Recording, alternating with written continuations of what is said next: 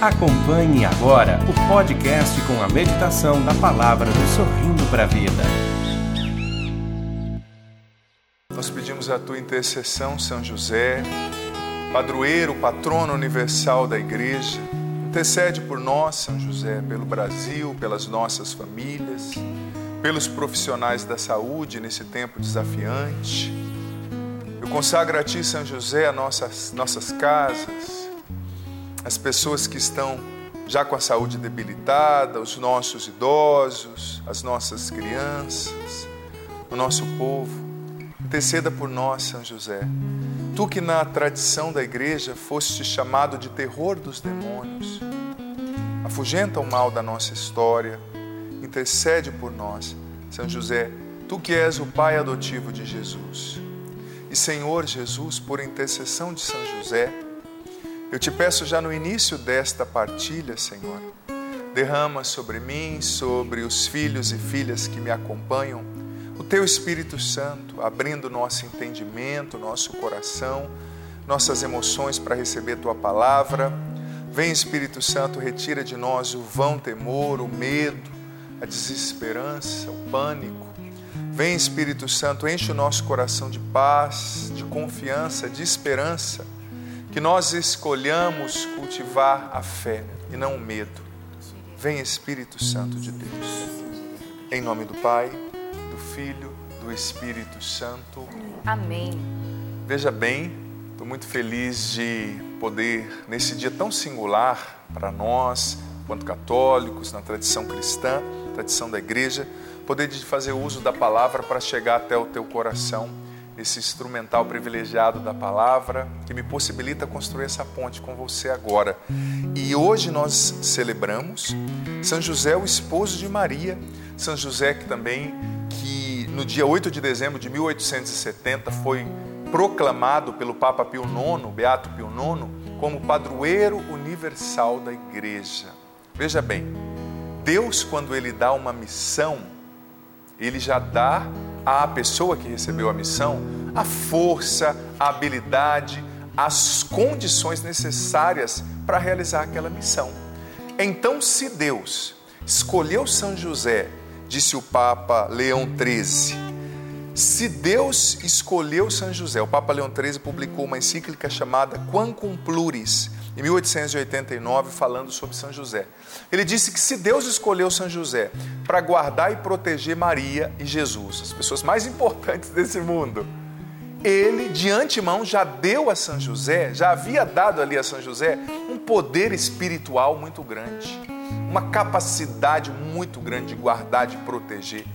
Se Jesus escolheu ter um pai, se Deus confiou a José a missão de guardar o próprio filho dele, feito carne, feito homem, então Deus deu a José, disse o Papa Leão XIII na Quam Pluris, a, o grande poder espiritual de proteger, de guardar. Por isso que São José é chamado pela tradição da igreja de o terror dos demônios porque ele recebeu uma grande autoridade espiritual da parte de Deus. Santa Teresa d'Ávila, doutora da igreja, dizia, muito devota de São José, ela dizia: "Olha, eu não me lembro de uma graça que eu tenha pedido a Jesus através da intercessão de São José e que ele não me tenha concedido". Sabe? Muitos santos cultivavam uma devoção belíssima com relação a São José, muitos papas, sobretudo a partir de Pio IX, a igreja começou a sofrer muitas perseguições, batalhas, movimentos sociais, ideológicos contrários à fé, e os papas começaram a consagrar a igreja aos cuidados de São José, à proteção de São José. Em tempos difíceis que a igreja enfrentou, todos os papas, a começar ali no final do século XIX, especial Papa Pio IX, depois o Papa Pio XII, o Papa Leão XIII, todos os papas, São João Paulo II, escrevendo encíclicas a São José, consagrando a igreja a São José, sabe? Duas festas importantíssimas dedicadas a ele. Hoje, na quaresma, nós paramos para celebrar com paramentos brancos, José, o esposo de Maria. Os papas foram entendendo que Deus deu a ele, como eu disse, um poder espiritual muito grande para nos defender em momentos difíceis. Claro, não vou entrar nessa temática, a gente sabe que Jesus é Deus, Ele é o Senhor, mas Ele quis ter esse pai e Deus deu a esse pai adotivo de Jesus, que é José, um poder espiritual. E ele está diante de Deus e pode interceder por nós. Pode conquistar graças diante de Deus para nossa proteção. Nos tempos de crise, a igreja sempre recorreu a São José. Nos tempos de dificuldade, e não dá para negar que nós vivemos um tempo de dificuldade, não é verdade? Essa pandemia do Covid-19 e tudo que ela gera.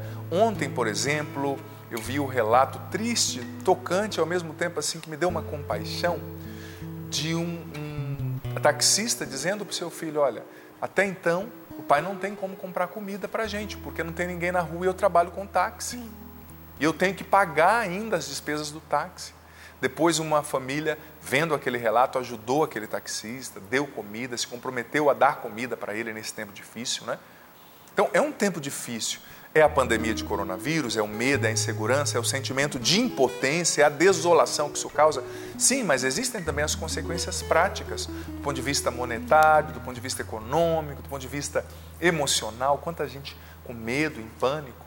É tempo da gente recorrer a Deus e é tempo de entender que é no meio da adversidade que nós somos chamados a fazer a nossa fé se aprofundar, as nossas virtudes crescerem e a nossa esperança se tornar mais forte. Guarde essas três coisas. Em meio à crise, você é convidado a fazer a sua fé em Deus se tornar mais profunda. Você é convidado a desenvolver mais suas virtudes. E você é convidado a tornar sua esperança mais forte. Vou começar a falando desse aprofundamento da fé.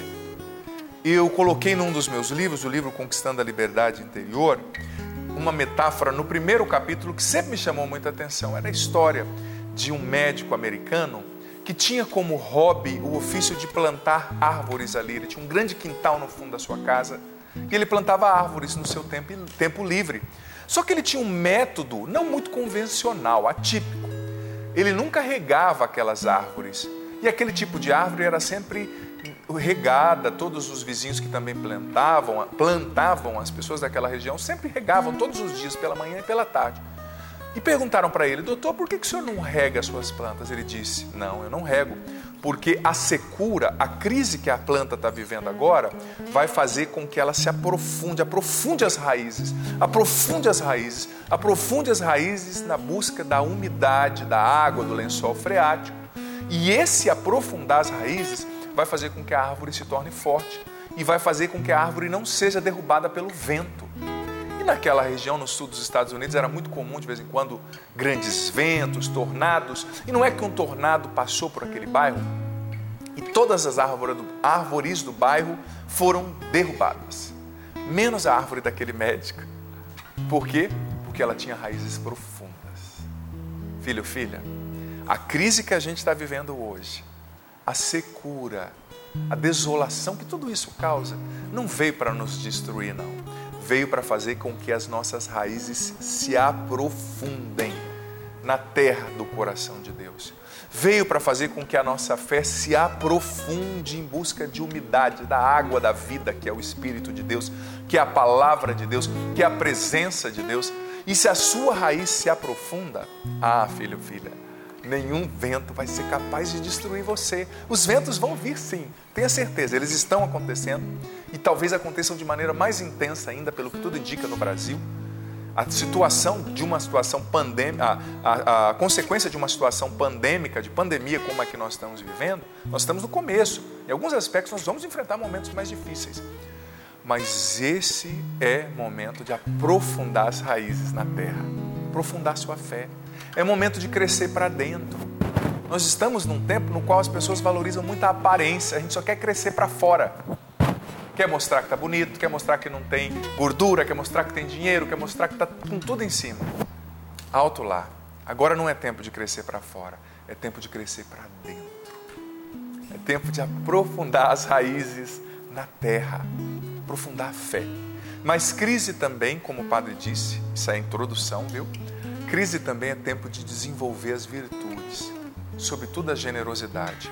Gente, eu fico tão triste, mas muito triste quando eu vejo que nesse tempo tem gente que comprou 200 caixas de álcool gel, por exemplo, e está vendendo sete vezes mais o preço para explorar o pobre que não pode comprar e que precisa do álcool gel para se proteger do vírus.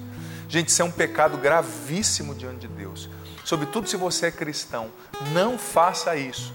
E também, se você não é cristão, se você é uma pessoa sensata, um homem ou uma mulher de boa vontade, não explore as pessoas nesse tempo de crise. Não venda utensílios de proteção, álcool gel, luva, máscara, sete vezes, duas vezes que seja mais o preço. As pessoas que têm condição deveriam estar comprando esses objetos e distribuindo para os pobres, e não cobrando sete vezes mais. Isso é pecado diante de Deus, sabe? Isso, a vida vai cobrar isso de você com todo carinho, digo como sacerdote, mas com autoridade também de pai. Sabe? Vai cobrar isso de você. Tempo de crise é tempo de desenvolver virtudes, generosidade, empatia, se colocar no lugar dos outros. E ontem eu vi uma, um relato de uma pessoa moradora de Milão, que é brasileira, mas que mora em Milão, na Itália, há muito tempo. Ela dizia assim: gente, para com essa loucura de querer estocar o supermercado inteiro na sua casa. Ela disse: Nós não estamos em tempos de guerra. Não tá, o abastecimento não foi cortado. A gente tem que tomar medidas sanitárias, de higiene, de lavar a mão, de evitar o contato social muito intenso, né? Isso a gente tem que evitar, mas não adianta querer comprar todo o supermercado e estocar na sua casa. Essa moradora de Milão, que está lá no meio da, do auge da pandemia, da crise lá de saúde pública por causa do coronavírus, ela disse: Olha, o supermercado não foi, nós não estamos em tempo de guerra. Sabe, que às vezes é um egoísmo, né? Eu quero tudo, eu quero estocar tudo na minha casa. Eu sei, o básico, tem assim, seja prudente. Mas pense com generosidade, porque se você comprar tudo, talvez uma pessoa que não tem condição de comprar tudo naquela hora não vai poder comprar depois. Sabe? Se a pessoa, se os, os mercados vão começar, eu penso daqui a um tempo, a adotar medidas também como na Itália, entrar menos pessoas com máscara, não vai parar o abastecimento, né? Então a gente tem que desenvolver virtudes nesse tempo generosidade, empatia, sabe? Sermos pessoas fortes, pessoas corajosas, desenvolver também o pensar no outro, sobretudo você que é jovem. Cuidado para você não ser contaminado e não levar os vírus para os irmãos, o vírus para os irmãos, para as irmãs que estão na melhor idade. Às vezes nós jovens somos um pouco inconsequentes. Saímos na rua, não lavamos a mão, não passamos álcool gel e às vezes tem um avô dentro de casa, uma avó, um pai, uma mãe idoso, idosa que talvez já não tenha o sistema respiratório tão assim fortalecido, desenvolvido como nós jovens e que pode se tornar uma vítima fatal de um vírus como esse. Então vamos pensar nos outros, vamos cuidar mais, higienizar mais a mão, evitar o contato social, usar o álcool gel, levar a sério, gente. O que a gente puder fazer, eu tenho repetido esses dias, a gente tem que fazer. O que a gente não puder, vamos confiar em Deus. Mas o que tiver ao nosso alcance, a confiança em Deus não exclui os cuidados que você e eu precisamos ter. Terceira coisa que uma crise favorece, e São José é o nosso protetor nos momentos de crise. A crise precisa favorecer, precisa fomentar em nós a esperança, precisa fazer a nossa esperança crescer. O Papa Bento XVI escreveu aquela belíssima encíclica chamada Espe Salve, falando sobre a esperança como virtude teologal. No número 35, o Papa, Papa Bento XVI, emérito na época, hoje emérito na época Papa em exercício, disse o seguinte: que o sofrimento e a crise são lugares de aprendizagem da esperança, onde a gente aprende a esperança. Então não enfrente esse sofrimento, essa doença, essa crise, esse problema financeiro, essa, doença, essa traição, essa depressão sem esperança, ao contrário, esse é o lugar no qual você vai aprofundar, tornar forte a sua esperança. É o sofrimento, é a crise que a gente torna forte a esperança, porque Deus não esqueceu de você. Como disse o Monsenhor na frase de ontem, seu problema tem sim solução. Deus é teu pai, está com você. Gente, Jesus quis ter um pai em José.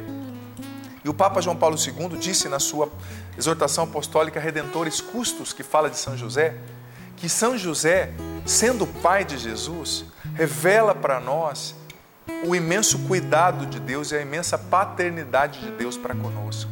Deus é pai e é um pai bom, é um pai que não desampara os seus filhos. Ele deu a Jesus um pai humano adotivo para mostrar que ele, pai do céu, está sempre presente. E veja bem, São José tem virtudes muito especiais que a gente precisa imitar sobretudo num tempo como esse. São José, dizia São Jerônimo, possui todas as virtudes. É um modelo para nós homens. Eu escrevi há pouco tempo, eu sei que o Flavinho também escreveu um livro sobre os homens. Eu também, claro, numa perspectiva como padre, né, tanto quanto mais dentro do meu universo uh, teológico também, escrevi um livro chamado Curar e Restaurar o Masculino uma jornada de cura pela masculinidade. É um livro de cura interior para os homens que vai estar pronto daqui a um mês e meio, mais ou menos. Então eu estudei bastante sobre a masculinidade, virtudes que o homem precisa cultivar, a, a masculinidade bíblica, a virilidade a partir da Sagrada Escritura. E São José é um modelo de virtudes para nós homens. Eu preciso dirigir hoje de São José uma palavra a você, homem, a nós homens, mas também São José é um modelo de virtude para as mulheres, para todo ser humano.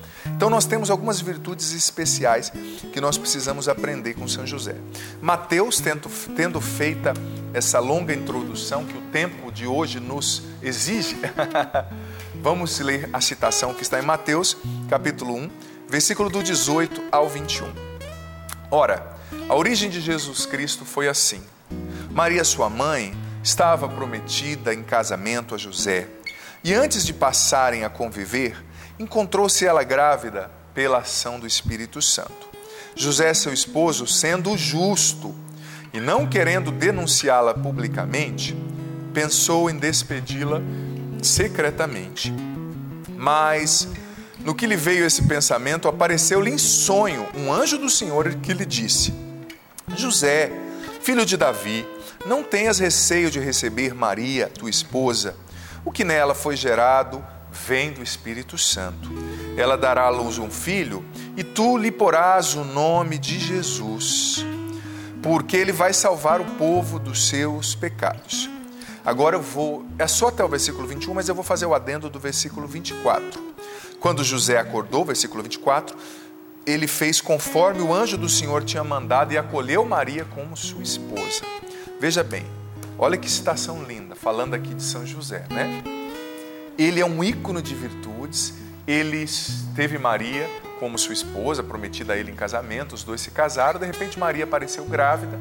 Ele sabia que não tinha sido ele, os dois não tinham tido nenhum contato íntimo. E ele, sendo justo, diz a Escritura, decidiu uh, não denunciá-la publicamente, mas despedi-la secretamente, assumindo sobre si toda a culpa. Ele era justo. Porque naquela época, infelizmente marcada por uma concepção machista, difícil, se uma mulher fosse denunciada, recém-casada e grávida de um outro, ela seria apedrejada publicamente. A lei ordenava que a morte por lapidação. Todos iam tacar pedra na cabeça dela até ela morrer.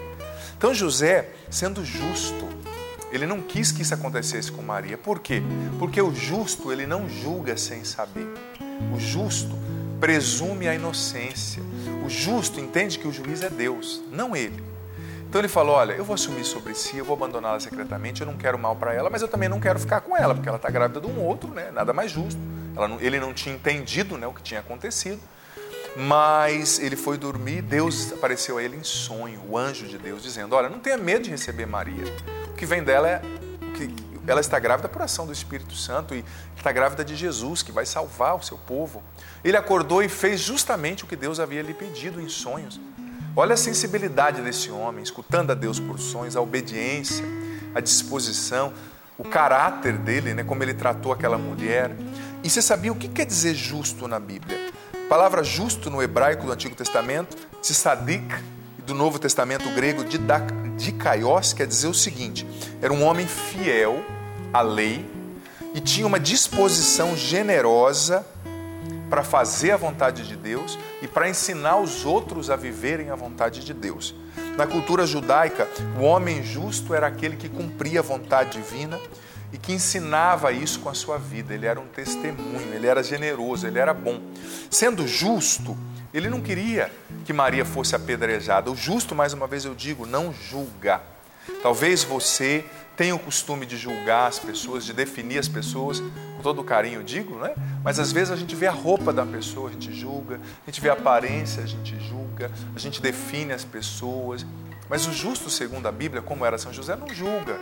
Ele sabe que se ele não entende a situação, se ele não sabe o que aconteceu, ele fica em silêncio. São José foi homem, teve essa hombridade, foi homem o bastante de simplesmente falar: olha, eu não sei, eu não vou julgar Maria, mas eu vou tomar uma decisão silenciosa. Olha o caráter desse homem. Ele viveu naquele momento de crise, que foi uma crise, o cara recém-casado descobrir que a mulher está grávida, né? E não foi ele o pai. Ele viveu naquele momento de crise, de desolação, de impotência, essas três realidades que o padre falou. Ali a fé dele se aprofundou, ali ele desenvolveu as virtudes, a justiça dele, e ali a esperança dele se tornou forte. Ele entendeu que o sofrimento, a crise, a desolação, como disse o Papa Bento XVI, é um lugar de aprendizagem da esperança, de desenvolvimento, de fortalecimento da esperança. E vamos entender a partir dessa citação dez virtudes de São José que todo homem precisa imitar. Eu estou no dia de São José, então eu quero me endereçar em primeiro, em primeiro lugar a você, homem, né? Mas as mulheres também podem e devem imitar. E nesse livro que eu escrevi, Curar e Restaurar o Masculino, eu escrevi bastante sobre a masculinidade bíblica. Fiz uma pesquisa vasta na Bíblia entendendo o que, que significa ser homem a partir da Escritura. E você sabe que o homem, ele precisa de pai, né? O menino aprende a ser homem através do, do contato com o outro homem. A frustração é um elemento essencial, segundo a psicologia comportamental, para a criação do masculino, para a formação e fomentação do masculino. Porque é o homem que tira o menino do seu contato intenso, único e fechado com a mãe, que é muito bom, né? O menino tem um contato profundo, porque ele foi a mulher que carregou ele no útero, a mulher que amamentou, então o homem quebra essa fusão, né? E faz com que o menino aprenda a ser homem, se abra à vida masculina, à postura masculina. Então o homem precisa de pai, o homem precisa de referência, o homem constrói sua masculinidade a partir de outros masculinos, de outros homens que estão na vida dele. Daí a importância do pai ou de quem realiza esse papel, do avô, do tio, do padrasto. Sabe? José foi pai de Jesus, Jesus aprendeu muita coisa com José, Jesus aprendeu a ser homem com José. A gente precisa de referencial. Então, para nós homens, nós vamos olhar hoje São José como um referencial de masculinidade, mas as mulheres também podem e devem imitar essas virtudes, afinal, ele é um ícone de virtudes, é o patrono universal da igreja, é o nosso protetor. Né? É interessante você ver que um menino, é muito comum uma criança, um menino, eleger um jogador de futebol, ou um cantor, um vizinho, um professor como referência um super-herói, não é verdade? Porque o menino precisa de referência. Ele constrói a sua masculinidade a partir do contato com outros homens. E São José é um modelo para nós homens e para toda a nossa sociedade nesse tempo difícil. Primeira virtude que a gente precisa aprender com São José, a sua intimidade profunda com Deus. Gente, uma pessoa para escutar Deus com exatidão através de um sonho, precisa ter uma abertura muito grande a Deus, precisa estar acostumada a ouvir a voz de Deus, porque é uma pessoa de oração, e precisa ter uma intimidade profunda com Deus. Santa Teresa d'Ávila, doutora da igreja, chamou São José, disse que São José é mestre de vida interior, sabe? Porque ele tinha essa intimidade profunda com Deus. Se ele foi capaz de escutar Deus no sonho, não é que Deus apareceu, falou no sonho e acabou. Não, é sinal que ele já escutava Deus todos os dias. É sinal que ele já vivia uma intimidade profunda com Deus. São José não é um homem de palavra, de falar muito. Né? Nenhum momento da Escritura você vai ver. São José disse. Nós lemos em Lucas, e Maria disse: Eis aqui a serva do Senhor, faça-se em mim. Mas São José não. São José era um homem escondido no mistério de Deus. Sabe? Era um homem que lia a Bíblia, que lia ali a lei, que se debruçava. Ele já era acostumado a ouvir a voz de Deus. E essa é uma virtude que você, homem, você, mulher, nós precisamos imitar, sobretudo neste tempo. Quaresma, tempo de crise, de pandemia. Eu falava ontem na homilia da missa do Clube da Evangelização que a gente precisa, nesse tempo, no mínimo 20 minutos reservado do nosso dia para ler a palavra. É a palavra que nos molda, que nos muda, que nos cura. Através da palavra nós conhecemos Deus. Esse precisa ser um tempo de conversão. A igreja sempre reagiu a crises, doenças, guerras, vivendo a oração, a conversão, a penitência, o arrependimento.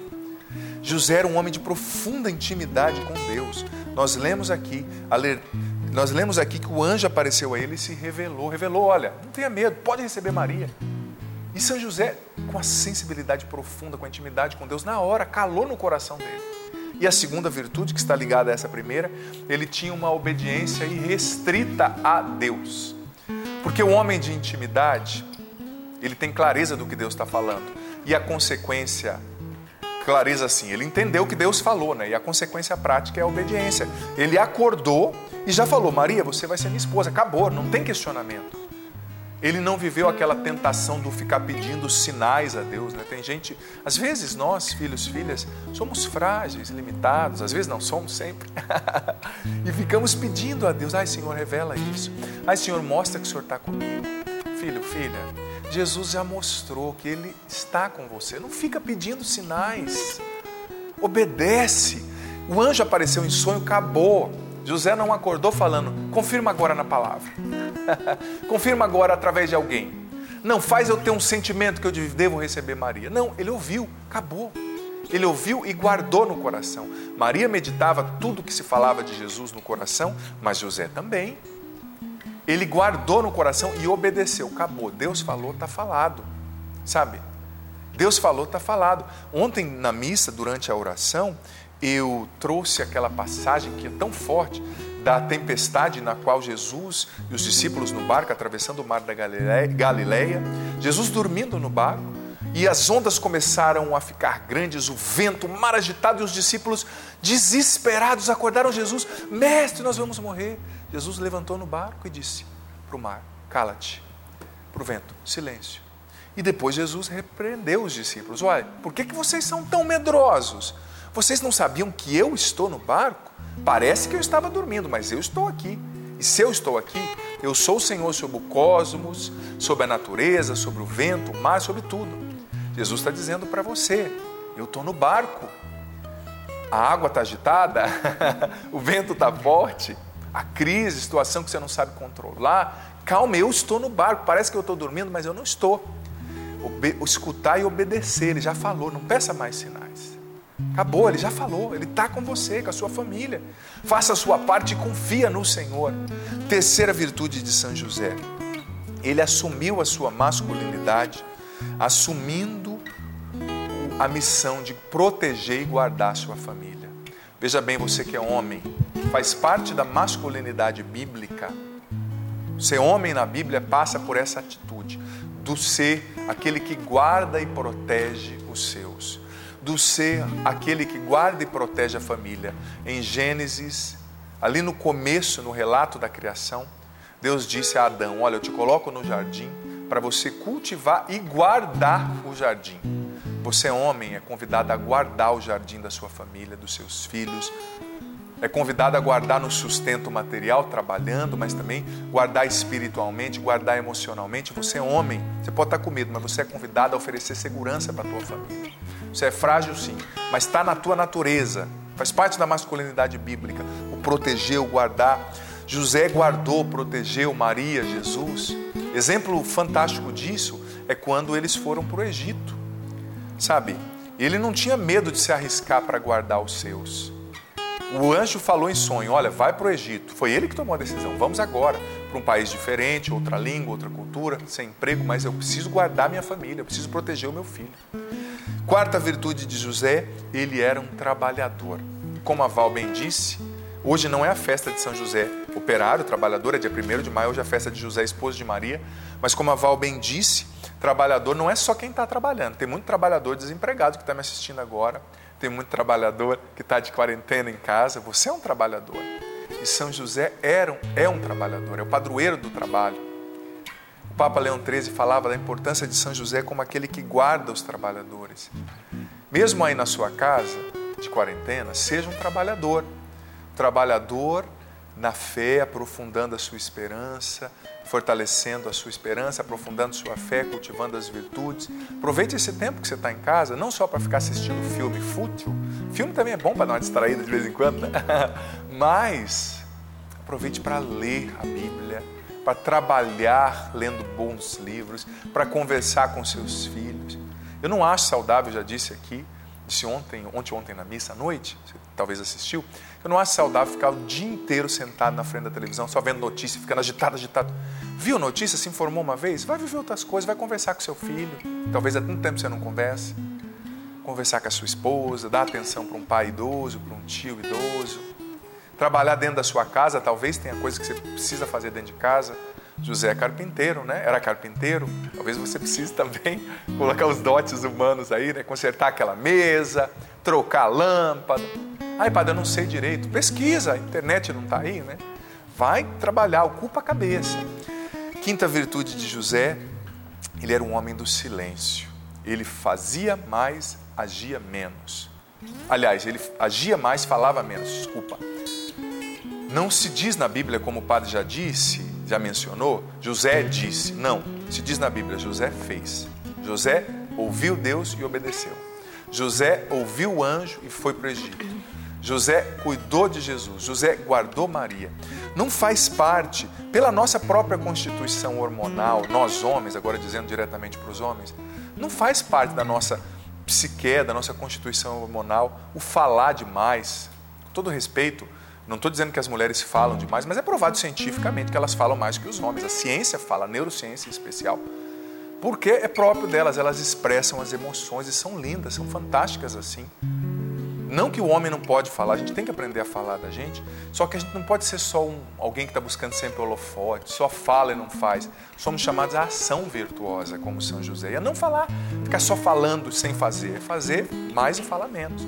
Outra virtude de São José, que eu acho linda, isso aqui eu o, assim, reconheço a grandeza do caráter desse homem, eu aprendi isso em casa com a minha mãe, com meu pai, ele respeitava as mulheres sabe? Ele respeitou Maria, ele podia ter falado: essa mulher me traiu, essa mulher não vale nada, vamos apedrejá-la. Mas o respeito que ele teve com as mulheres, com a sua mulher, foi sinal de uma sadia virilidade. Ele foi homem o bastante para respeitar Maria. O homem de verdade não é aquele que é grosso, que cospe no chão, que age como um cavalo. Não, isso é um, um animal. Homem de verdade é aquele que sabe ser gentil, que respeita as mulheres, que escuta as mulheres, que sabe ser sensível nas horas certas também. Outra virtude de José, ele sabia educar. E faz parte da masculinidade bíblica, está lá no meu livro que vai ser lançado daqui a um mês e meio, Curar e Restaurar o Masculino, de cura interior para os homens. Faz parte da masculinidade bíblica saber educar. Jesus, José levou Jesus para a carpintaria. Jesus aprendeu a ser homem com José. Ele recebeu a masculinidade de José. Jesus aprendeu a trabalhar com José. Com certeza ali na carpintaria eles viveram momentos lindos juntos, conversando, rindo. Eu vivi momentos fantásticos com meu pai, meu pai caminhoneiro, no caminhão, viajando, trabalhando com ele. Como a gente conversava, era o momento, né? O homem não é, às vezes, nós não somos tanto de parar e ficar falando do que a gente sente, mas no trabalho, no manusear as coisas, né? E o trabalho faz parte da nossa espiritualidade. O homem se relaciona com Deus trabalhando, o homem é chamado à ação. Tanto eu tinha um bispo amigo que dizia assim: que olha, se você quiser uh, que uma moça, uma mulher trabalhe na sua paróquia, ele dizia para os padres: pare, escute aquela filha, dê atenção, dê uma bênção. Mas ele dizia: se você quiser que um homem trabalhe, chame ele para fazer alguma coisa. Fala assim: ó, oh, estou reformando lá a casa paroquial, vem me ajudar, vamos comprar tijolo ele se relaciona com Deus através do trabalho, né? se sentindo útil. É importante para nós, homens. E a última virtude de São José que eu quero colocar, ah, a penúltima, aliás, São José faz parte isso também da masculinidade bíblica, ele era apto ao alto sacrifício. O homem de verdade, segundo a Bíblia, não pode ser ensimesmado, egoísta, pensar somente no próprio umbigo. O homem de verdade, segundo a Bíblia, é aquele que sabe se auto-sacrificar. Ele largou tudo para ir para o Egito proteger o seu filho, a sua esposa. A masculinidade bíblica exige o auto-sacrifício, exige saber que a nossa vontade não pode ser o centro de tudo sempre. O homem precisa saber renunciar a si mesmo. Que homem mais viril que São Maximiliano Kolbe, que lá no campo de concentração disse assim: Olha, aquele homem, pai de família, vai morrer, mas eu quero morrer no lugar dele. Porque eu não tenho filhos, ele tem. E eu estou disposto a dar minha vida por ele. Isso é homem de verdade, é masculinidade, é virilidade. São Paulo dizendo: ó, para mim o viver é Cristo, morrer é lucro. Tem que ser macho bastante para dizer isso, né? E a última virtude de São José, ele soube ser pai. Ele tinha uma paternidade fecunda que remetia à paternidade de Deus. E saiba disso: o homem se realiza sendo pai. Todo homem é chamado à paternidade, seja a paternidade biológica ou espiritual. Os sacerdotes, os consagrados também podem exercer e são chamados a exercer a paternidade espiritual. O homem se realiza a ser pai, ele é chamado a ser pai. E o inimigo odeia a paternidade de Deus e quer destruir a paternidade humana também. Potencialize a paternidade dentro de você, homem. E sob a intercessão de São José, concluo dizendo, nesse tempo de crise, pedindo a proteção desse patrono da igreja, aprofundemos a nossa fé, desenvolvamos nossas virtudes e fortaleçamos nossa esperança. Nem tudo está perdido, Deus está com você, Ele está no controle. Tenha a fé e a confiança de São José. Viva esse tempo de crise em intimidade e comunhão com Deus. Essa crise vai passar e Deus é o protetor do seu povo. Amém. Amém. Você acompanhou mais um podcast cançãonova.com.